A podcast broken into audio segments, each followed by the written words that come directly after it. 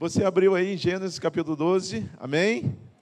Se você puder, vamos ficar todos de pé, depois a gente vai sentar um pouquinho, ok? Para a gente poder descansar aí a parte que ficamos em pé, né? Simone, mamãe está vendo em casa? Repete o nome dela para mim. Gelba. Dona Gelba, Deus abençoe você. Ó, oh, um beijo para ti. Jaqueline França também, se você estiver é, participando desse culto, Deus te abençoe. Amém? Vamos lá, está escrito assim, ó. Ora, disse o Senhor a Abrão: sai da tua terra, da tua parentela e da casa do teu pai, e vai para a terra que te mostrarei. De ti farei uma grande nação, e te abençoarei, e engrandecerei o nome. Se tu uma bênção. Abençoarei a quem te abençoar, e amaldiçoarei a quem te amaldiçoar. Em ti serão benditas todas as famílias da terra. Partiu Abraão como o Senhor o tinha ordenado. Ló foi com ele. Tinha Abraão setenta e cinco anos quando saiu de Arã. Levou Abraão consigo Sarai, sua mulher, e Aló, filho do seu irmão, e todos os bens que havia adquirido e, lhes e que lhes foram acrescentados em Arã. Partiram para a terra de Canaã e lá chegaram. Senhor, muito obrigado. Essa é a tua palavra. Com graça e misericórdia, conduz, ó Deus amado, para que alcance os nossos corações. A começar em mim, quebra corações nessa noite a começar em mim, transforma, muda, Senhor, pensamentos que não são, que não te agradam, transforma, muda a nossa rota, põe, ó Deus amado, na tua rota, na tua direção nessa noite. Nos ajuda a caminhar, ó Deus amado, e olhar apesar das dificuldades, a encontrar o Senhor nessa caminhada, em nome de Jesus. Amém. Pode tomar o seu lugar. Deixa eu te falar uma coisa. Aí Abraão ainda, né, depois ele será Abraão, você me permita chamar ele de Abraão, ele vai ter com o Senhor dando-lhe uma diretriz, uma ordem que você achar melhor de colocar. Sai da tua terra e do meio da tua parentela. Se você olhar o texto, você vai ver que ele já é um homem de uma certa idade. E se você for pesquisar, se a gente fosse debruçar um pouquinho sobre cultura, sobre história, você vai descobrir que Abrão ou Abraão não estava mal colocado onde ele estava, não. Tá certo? E ele tinha conseguido muita prosperidade ali naquele lugar. E se você for estudar mais um pouquinho, você vai descobrir que aquela terra não era uma terra ruim. A gente costuma dizer que Abraão estava no meio assim, pensa numa cidade bem desenvolvida, ele estava por ali. Então, assim, sair com uma certa idade para um lugar que eu te mostrarei, ou seja, não sei para onde, né, eu te mostrarei lá embaixo, você não sabe para onde você vai, era muito difícil. Primeiro, pelo desapego e olha só, com a idade que ele tinha, ele não tinha só que sair da cidade, ele tinha que sair do meio da parentela dele. Né? E Deus, então, depois que ele dá essa ordem a Abraão, ele diz assim: então eu vou te abençoar, eu abençoarei quem te abençoar, e amaldiçoarei quem te amaldiçoar. Se tu uma bênção. Mas veja, há um movimento entre os versículos ali que a gente precisa entender. Até quando Deus vem para trocar o nome de Abraão, de Abrão para Abraão, de Sarai para Sara, há um movimento ali que Deus quer que ele vire a, a, a chave. Então, se você pegar os nomes, a gente não vai trabalhar nisso hoje, mas você vai ver que há uma modificação, e não é só porque tirou uma letra, botou uma letra, não é isso. Deus estava querendo ampliar a visão daquele homem. Então, Deus tinha uma, uma promessa para ele. Mas veja, Abraão não questiona, já reparou? Vai lá no versículo comigo. Olha o que ele diz. No 4 diz assim: Partiu, pois, Abraão, conforme o Senhor tinha ordenado. Então, há um movimento que às vezes nos passa desapercebido, que é o movimento de que Deus nos fez promessas. Amém? Você tem promessas de Deus na sua vida? Levanta a mão assim. Tem? Eu acredito que se nós deixássemos aqui um tempo para que vocês pudessem falar, seriam promessas lindas da parte de Deus. Algo que Deus chamou você para fazer, ou algo que Deus prometeu a você que iria ser feito. Dentro disso, há um movimento nosso. Há um movimento de partir, de ir, de fazer. Se Abraão não sai, olha o tanto de coisas que não aconteceriam na vida dele e posterior à nação de Israel. Às vezes a gente acha que as coisas que Deus nos pede, ah, é complicado, mas veja, lembre só de uma coisa: Deus fala no texto, sai, porque eu vou te abençoar. Te abençoarei. Às vezes nós não queremos, estamos muito bem onde nós estamos. Estamos maravilhosos, todo mundo gosta da gente. Nós estamos em casa, nós nos sentimos bem, isso é ótimo. E você ter que sair é complicado. Mas Deus ele tem propósitos. E uma coisa que eu acho interessante é que Deus, ele quer que você participe dessa história. Ele quer que você tenha um papel nessa história. Então, assim, é muito bom, e é, é uma, uma, uma dinâmica que a gente sempre faz, é, que eu acho, eu penso que a igreja é um local inclusivo. Então, você tem que dar oportunidade para as pessoas fazerem. E é interessante como, às vezes, é, a, a, os trabalhos são trabalhos que você olha assim e diz assim, Ih, rapaz, por exemplo, quer ver uma coisa? Cortar cebola não dá para mim. Se eu cortar metade de uma cebola, já tem uma choradeira. Eu, as irmãs cortam lá, é um, uma panelona de cebola. Mas se sentem participantes daquele trabalho que vai ser executado, daquele almoço que vai ser feito. Outras coisas que nós, quando somos incluídos, alguém nos inclui. Quer ver uma coisa bacana? Alguém fez aniversário, né? E é uma pessoa querida sua, e ela te inclui na festa, você recebe um convite. Como é bacana! Ela está tendo um momento de alegria e ela quer dividir contigo. Deixa eu te dizer nessa noite, Deus, quando te faz promessas, Ele quer que você participe daquele movimento, daquela história, Ele quer que você faça parte dela, e você vai ainda, vem no combo, além de você participar, vem no combo, Ele vai te abençoar. Então, Deus, Ele quer te envolver nisso. Agora, Ele precisa e Ele observa como que você vai fazer, como que você vai se colocar para caminhar. Então, a Bíblia diz simplesmente: partiu Abraão, segundo Deus tinha ordenado, vamos embora. Ele garante. Às vezes você não está vendo nada na frente. Se você pegar o mapa para ver o quanto que Abraão andou, tu não tem noção. Até no Egito ele foi parar. E andou bichinho. A vida dele toda perambulando ali, andando, até fixar um local.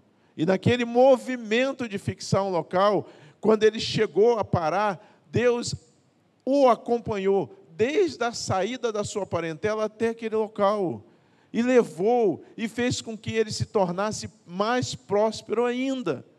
Então, às vezes, nós estamos buscando em Deus alguma coisa maior. E Deus diz assim: sai desse local. Eu quero te levar para um local diferente. Eu quero que você esteja mais dependente de mim. Quero que você esteja mais próximo de mim. E eu preciso agora que você saia, porque você vai participar de uma história que você não tem nem noção da importância que ela tem.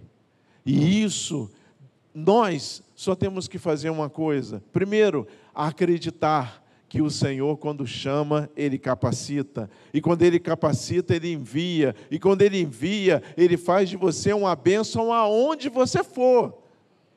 É interessante, eu de vez em quando acordo pela manhã e falo para o Senhor, meu primeiro movimento ao acordar é orar e agradecer ao Senhor pela noite, porque eu estou vivo, eu vou ver a luz de mais um dia, não é verdade, irmãos? Eu agradeço ao Senhor. E a segunda coisa que eu falo é, Senhor, onde e em que momento eu posso ser bênção na vida de alguém? E você não tem ideia, não tem a ver só com ser bênção na igreja, não tem a ver só com ser bênção na minha casa, não tem a ver só com ser. Não, no meu trabalho. É aonde Deus vai nos direcionar para ser bênção. Então eu, eu fico, e eu fico na expectativa, irmãos, eu fico aguardando. Em algum momento, Deus vai dar a oportunidade de que eu, pequenino do jeito que eu sou, eu possa abençoar alguém. E um belo dia, nós estávamos, nós tínhamos vindo de um batismo lá no nosso sítio em Xerém. Quem já foi no nosso sítio? Amém. Se você não for, esse ano tem a oportunidade de conhecer, é bênção. Então, eu tava, tinha acabado de sair e, e nós somos meio, é, o pessoal lá da, da casa é meio desbravador, entendeu? Então a gente sai, mas a gente quer conhecer os locais. E nós descobrimos que ali, quando você sai da, da rua lá que dá no sítio, você virando para a direita, se você virar para a esquerda, você vai voltar para Washington Luiz e vai vir embora, né? no final das contas. Mas se você virar para a direita, tem uma área meio que gastronômica lá. E aí tem sorvete, a gente gosta de sorvete, né? a gente tem churrasco. Irmãos, esse negócio de churrasco está dando muito errado o negócio. Né? Eu fui no médico, o médico virou para mim e falou: Eis um grande comedor de churrasco. Eu falei: Gente, mas o que é isso? Não pode ser revelação isso. E eu fiquei preocupado com o médico. Eu falei: Eita, já deu um problema aqui. Aí ele virou assim e falou assim: Ó, vai ter que reduzir esse churrasco. Eu falei: Tá bom. Então, é, eu posso comer churrasco como? Ele uma vez por ano. Eu falei: um médico fala um negócio desse para o cidadão, ele, ele não está querendo que eu cumpra, né, irmão? Vamos combinar. Porque qualquer coisa a gente faz, a gente faz churrasco até na Efrai, para tu ter uma ideia como é que é o negócio. Entendeu? Então, assim, mas tem que reduzir. Agora, uma vez por ano, tu imagina como é que é a situação. Então, a gente anda por aí. E nós tínhamos saído, fomos almoçar, depois a gente pega um sorvete, e depois eu vou para o carro. E eu chego no carro, o carro estava estacionado, sentado, com a rosa, e me para um rapaz do lado. O senhor poderia me ajudar com um trocado? E eu olhei para aquele homem e eu falei: Eu posso. Mas eu posso te ajudar com um pouco mais. Ele falou o quê? Eu falei para ele: Você está na hora de você voltar para a casa do pai, não é verdade? E no ato em que nós começamos a conversar, aquele homem já estava desviado da casa do Senhor. Houve um problema, uma mágoa na família. E nós, eu com o carro pronto para virar a chave para ir embora, né? A gente teve que desligar o carro. E a gente teve que sair do carro. E foram lá uns 40 minutos conversando. Era impressionante, quem já conhece aquela área ali, que tem uma igreja, ela, ela, ela tem cor verde e, e branca que é pintado lá. E ele era daquela igreja. E eu falei assim: você se chateou e foi embora. Então, deixa eu dizer uma coisa para você. Hoje, o Senhor está lembrando que Ele nunca abandonou você. E que está na hora de você voltar. E ali, qual o próximo culto? Ah, agora é no domingo. Eu falei: amanhã? É. Eu falei: então amanhã você vai estar na igreja. E você vai reconciliar com o Senhor. Aí ele virou para mim e falou assim: Como que você sabia? Eu falei: Não, só olhei para você. Irmãos, às vezes é só você ter certeza daquilo que Deus está falando para você. Porque eu normalmente não gosto muito de, de dar é, valores, dinheiro para as pessoas que pedem. Por quê? Porque às vezes vão comprar drogas, vão comprar, vão, vão piorar a sua situação. Né? Às vezes não é fome, às vezes é, é, é simplesmente uma pessoa que está envolvida com crack, está envolvida com outras coisas. Então eu tento é, diferenciar um pouco e ajudar de outra maneira. Mas aquele homem, ele me chamou a atenção naquele momento. Então eu oro para que Deus possa me usar. Mas isso não é mérito meu, isso é qualquer um de nós pode ser usado por Deus para abençoar vidas, para mudar situações. Esse homem aqui que Deus disse que vai abençoar ele, ele abençoou tantas vidas, tantas vidas. Mas eu queria também, como eu quero no final te convidar para você vir para a nossa IBD, eu quero passear um pouquinho pela palavra de Deus. Você vem comigo? Vamos abrir num outro texto, vamos sair aqui de Gênesis. Vamos lá para o livro de 1 Samuel, capítulo de número 16. 1 Samuel, capítulo de número 16. Se você abriu, diz amém. Disse o Senhor a Samuel: Até quando terás pena de Saul, havendo eu rejeitado? para que não reine sobre Israel. Enche um chifre de azeite e vem. Enviar-te a Jessé, o belemita, porque dentre os filhos me provi de um rei. Agora o Senhor está chamando Samuel para que ele vá à casa de Jessé e unja Davi, um rei. Mas preste atenção, às vezes não é tão simples assim. O que está acontecendo aqui é que Samuel, se ele vai de qualquer maneira, Saul manda matar ele. Saul é o rei. E ele vai ungir um outro como rei. E ali seria um momento e a chance principal para Saul mandar matá-lo. Então havia um risco. Deus chama Samuel para encontrar um menino que nem na casa dele estava. Deus chama Samuel para buscar um rei que estava cuidando das ovelhas do seu pai. E que seria o maior rei de Israel. Mas não é só isso. Ele é aquele pelo qual viria na descendência dele o Messias, o Senhor. Agora tu imagina se Samuel diz assim, e não vai dar não. Não vai dar porque sabe como é que é, né, Jesus? Sabe como é que é, né, Senhor? Tá meio perigoso demais para mim. Deixa eu te falar, a responsabilidade é dele. Quando ele manda você fazer alguma coisa, quando ele chama você para executar alguma coisa, não pense que é uma coisa pequena demais. Não pense que é simples demais. Ah, é só fazer isso. Veja, é só fazer isso, mas tem repercussões. E você precisa entender que Ele está te chamando para fazer parte dessa história. O homem que foi lá ungir o rei de Israel, o maior rei de Israel, foi Samuel. E Samuel escolheu participar dessa história. Ou você acha que só tinha Samuel de profeta? Eu quero que você entenda nessa noite que o Senhor quer contar com você. E às vezes nós nos inferiorizamos, porque nós achamos que nós não somos capazes.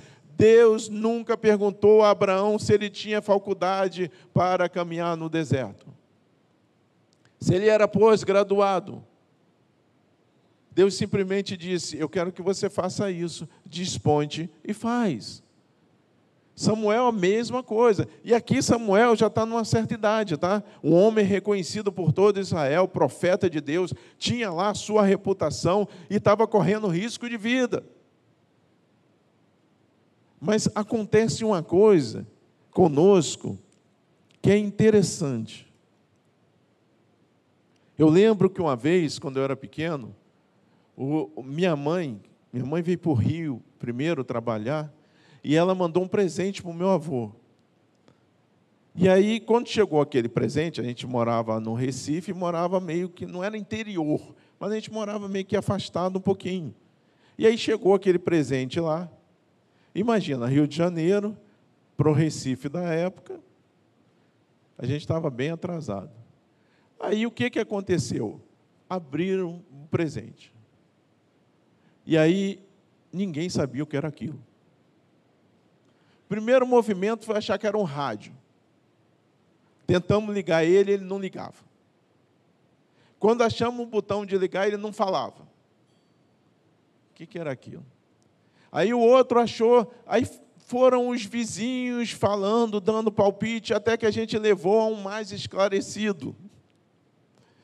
Era, era um caminhoneiro que ele viajava muito, então a gente foi atrás dele, falou: o que, que é isso? Porque minha mãe não mandou dizer. Para você que é mais novinho, não tinha Google, não tinha YouTube e não tinha e-mail. Era na base da carta. E a carta demorava a chegar. Tá? E o telegrama, que era a forma mais rápida da gente se comunicar, era caríssimo. Era contado por palavras. Entendeu? Aí você vai lá atrás. Não olha, ó, não levanta a mão, não, mas não era assim? Ah, tem um monte de gente escondida. É ou não era? Era desse jeito. Aí você que está mais novinho fala assim: que absurdo, que mundo é esse? Né? Talvez você não conseguiria sobreviver nesse mundo, onde a tecnologia de hoje dá um cliquezinho e você rapidamente fica sabendo de tudo. Quer saber de um assunto? Vai lá no Google. É igual a mãe de um amigo meu que ele falava assim: qualquer coisa minha mãe fala que ela vai lá no Google. E clica no Google, pergunta para o Google o que o Google fala. Não é isso? Então o que está acontecendo? Ninguém sabe o que é. Aí levamos para o cidadão que era mais esclarecido. E pasme vocês, era um barbeador elétrico. Tu acredita nisso? Tu acredita nisso? É verdade, irmão. Plenamente verdade. Ninguém sabia o que era. E aí, para botar aquele negócio para funcionar, tinha que ter pilha. Né? Então, vamos botar pilha. Botamos pilha, meu avô usou duas vezes, largou de mão, falou: Ah, eu faço é com a minha gilete mesmo. Tanto trabalho, né, irmão? Sabe o que, é que acontece? Acontece que Deus ele entrega, ele colocou em você um potencial tremendo. Está em suas mãos algo muito avançado, um poder que esse mundo não tem. Está em você o poder do Espírito Santo de Deus, que a Bíblia diz que é como dinamite pura, é explosivo puro, está em você. Quando Deus olha e fala alguma coisa para você fazer, não é que Ele acha que você pode fazer, Ele tem certeza que você pode fazer, porque Ele formou você, Ele sabe de onde você veio, Ele sabe o caminho pelo qual você tem passado, Ele sabe o que está acontecendo com você e Ele acredita em você, mesmo que ninguém acredite. Deus tirou Davi do meio das malhadas para ser rei de Israel e não errou. Até hoje, ele é rei Davi. Ah, ele cometeu erros? Sim, mas é o maior rei de Israel. Um homem que Deus testemunhou dizendo: um homem segundo o meu coração um homem que se quebrantava, um homem que tinha um desejo ardente de construir um templo para o Senhor. Um homem que passa os últimos dias da sua vida organizando Israel, dando diretriz ao seu filho para a construção do templo, porque ele diz: Ah, os teus altares, como anseio pelos teus altares. Davi tinha um coração derramado na presença de Deus, mas para ele sair dos meios das malhadas do seu pai, foi preciso que Deus chamasse Samuel e disse: Vai lá, unge ele rei, eu quero que que você participe disso. Deus anseia que você participe disso. Nesses tempos chamado hoje, Deus anseia que você faça parte dessa história. Eu não sei quem será, quantas pessoas, eu não sei. Eu posso te contar várias histórias, mas são minhas histórias. Você precisa ter as suas. Você precisa ouvir. E olha uma coisa que é fundamental: quando Deus estiver falando com você, quando o Espírito Santo bradar no seu coração para você fazer alguma coisa, repita rapidamente: Eis-me aqui, Senhor. Eis-me aqui, eu estou aqui, eu posso fazer, eu quero participar disso. Terceiro e último texto. Eu quero que você abra, por favor, em Atos dos Apóstolos. No capítulo 9, no verso de número 10 em diante.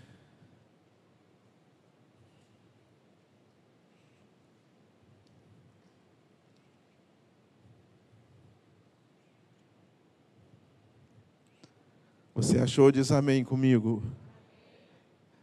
Fala mais alto, fala. Amém. Irmão, você sabe por que, que eu gosto quando você fala alto? Quando você dá um glória bem alto? Quando você participa bem alto? É porque você não tem noção como é que as vozes unidas sobem com uma força bradando aqui. Quando a igreja diz amém, quando a igreja diz glória a Deus, quando a igreja participa, é totalmente diferente. Você está conectado direto, mas não é comigo, não. Você está conectado direto com o canal lá de cima. E você participa de algo. É aí que Deus vai e começa a falar no teu coração.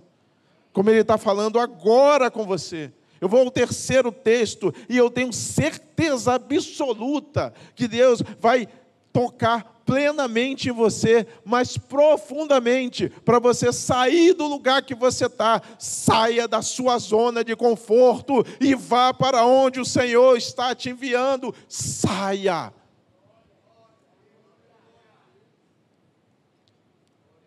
Ora, havia em Damasco um discípulo chamado Ananias, Atos capítulo 9, verso 10.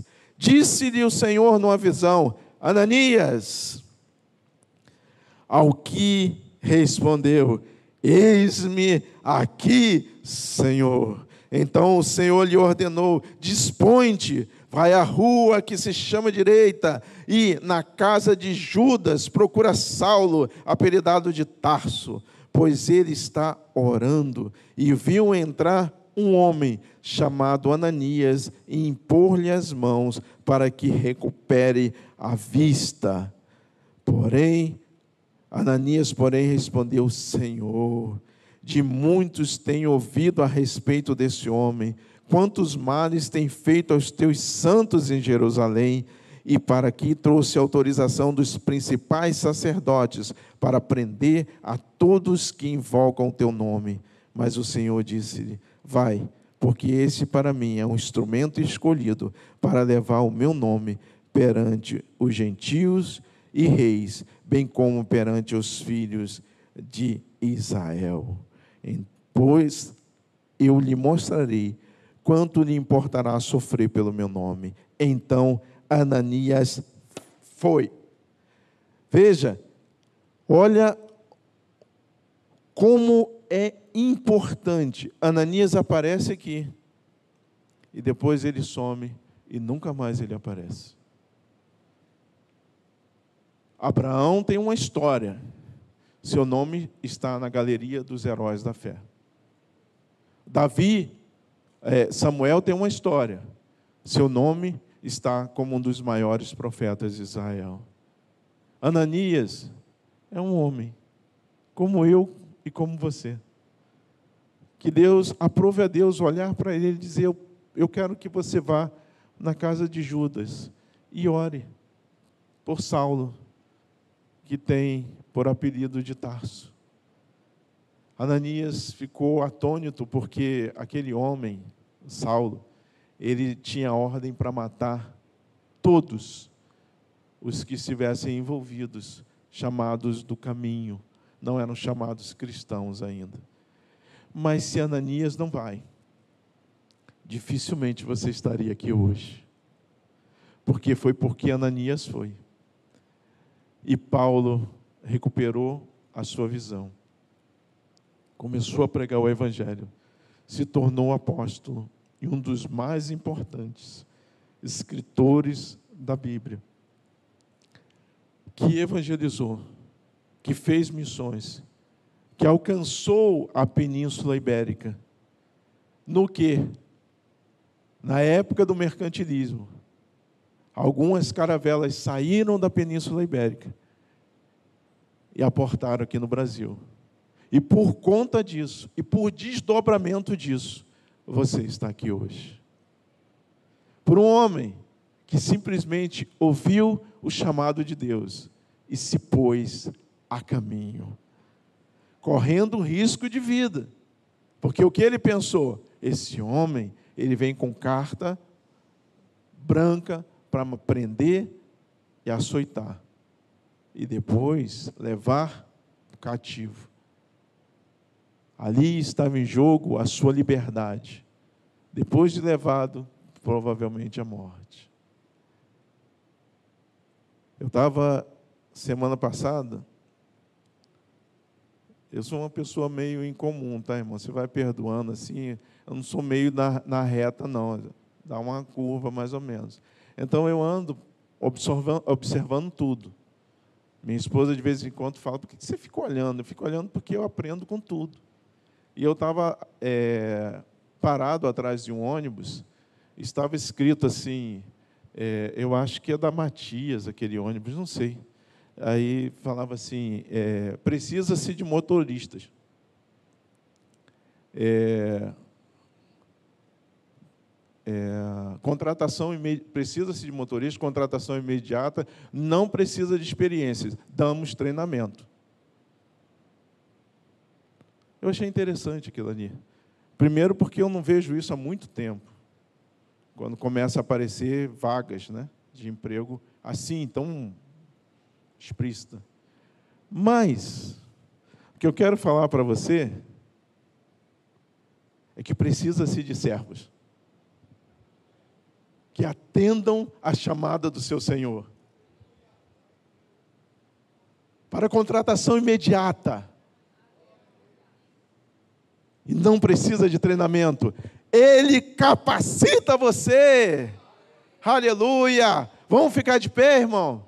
Vamos orar um pouquinho agora? Agora que você já cantou, já louvou, já descansou, já ouviu a palavra, vamos orar? Você tem um propósito diante de Deus, você tem colocado toda quinta-feira aqui, tem vindo a quinta-feira por quinta-feira, com a esperança de que Deus mova as águas. Vem para cá, eu quero orar por você por favor, os diáconos que estão hoje aqui comigo, meus queridos amigos diáconos, hoje a gente vai orar pelo povo.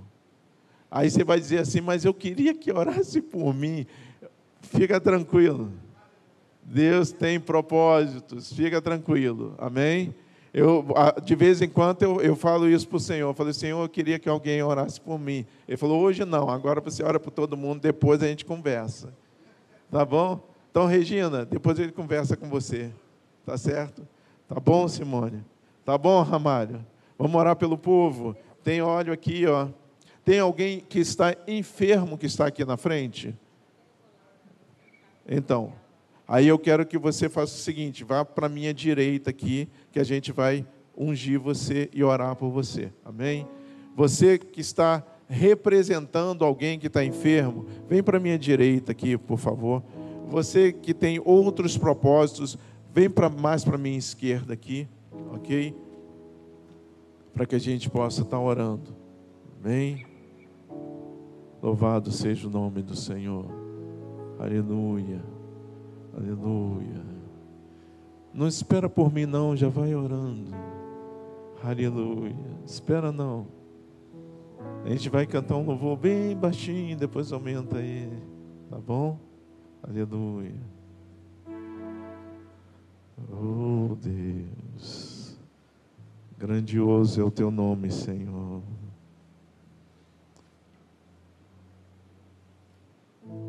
Senhor, no nome de Jesus, nessa noite, nós queremos orar, Senhor, junto com os meus irmãos que aqui estão. Eu, na verdade, estou lá embaixo junto com eles. Orar para que o Senhor tenha misericórdia de nós, para que o Senhor olhe para o que nós temos passado, o Senhor sinta a dor que estamos sentindo, E o Senhor entre com providência. Ah, meu Deus, nesta noite, Senhor, aquele que está com o coração abatido, aquele que está cansado da luta, a batalha tem sido intensa, meu Senhor. Meu Deus, nesta noite, que a tua boa mão e a tua misericórdia, Senhor, usa-nos para tocar nessa vida. Através do teu Espírito Santo, Senhor, que quando nós colocarmos as mãos sobre eles, que eles sejam, ó Deus amados, tocados por ti. Fala no profundo, no escondido, naquilo que ele, só Ele conhece, para que ele saiba que é o Senhor, para que ele saiba que é o Senhor que está falando. Meu Deus, aquele que está enfermo nesta noite, nós rogamos o teu nome, Senhor, e nós pedimos graça, Senhor. Meu Deus, repreende toda enfermidade nessa noite. Meu Deus, tudo que está estava evoluindo de alguma forma, que pare agora no nome de Jesus. Senhor, gera vida nas nossas vidas, restaura o nosso organismo, o nosso corpo físico, que haja saúde em nós. Senhor, se são do males da alma, se são coisas que entristeceram o nosso coração, e de alguma forma, Senhor, nós deixamos que isso gerasse uma raiz de amargura em nós. E agora o nosso corpo está sofrendo, Senhor. Meu Pai, no nome de Jesus, aonde foi a ferida, Senhor, aonde foi machucado, aonde foi ferido, vem com tua mão, Senhor, e sara Sara as feridas, Senhor, nessa noite. No nome de Jesus. Aquele que está aqui, ó Deus amado, que tem sido envergonhado, que tem sido humilhado, às vezes ridicularizado. Aquele Senhor que não não sabe o que fazer aquele que está com as suas dispensas, ó Deus amado, cada vez mais vazia, aquele cuja porta tem batido, mas de alguma forma está fechada. Senhor, nessa noite, honra esse teu filho, Senhor, honra essa tua filha, Senhor que crendo veio aqui à frente para orar e pedir: Senhor, estou clamando, Ouve o meu clamor nessa noite. Abre as portas, Senhor, que estão fechadas. Mais uma vez, Senhor, faz chover sobre a minha vida, sobre a minha casa, sobre o meu lar. Que aonde houve desonra, Senhor, que haja dupla honra nessa noite. Que o dia da honra chegue que as mãos, ó Deus, estejam cheias de frutos, porque o Senhor, o Deus de toda a terra, muda histórias, há poder em Ti para mudar histórias, e nós rogamos nessa noite: muda histórias, muda diagnósticos nessa noite, abre portas, Senhor, nesta noite, aonde eles nunca imaginaram. E Senhor, chama eles a participar. Chama eles a estar juntos participando dessa história. Onde o Senhor vai transformar, o Senhor vai tirar do meio do montouro e botar sentado junto aos príncipes dessa terra. Aleluia! O Deus Todo-Poderoso vai agir. E mesmo que todos digam que não tem mais jeito, a última palavra é tua, meu Deus. E nós te adoramos, te engrandecemos. Visita, Senhor, aqueles que estão em casa estão enfermos. Meu Deus, toca nessas vidas, Senhor. Toca nos teus filhos, Senhor, com um toque de misericórdia e graça. Aquele que está orando junto conosco, que não pode estar aqui, mas ora junto conosco. Alcança eles nesta noite, Senhor. Oh, Deus, cura problema de coluna, Senhor, nesta noite. Aleluia! Muda a história, Senhor. Nós te oramos e te agradecemos no nome de Jesus.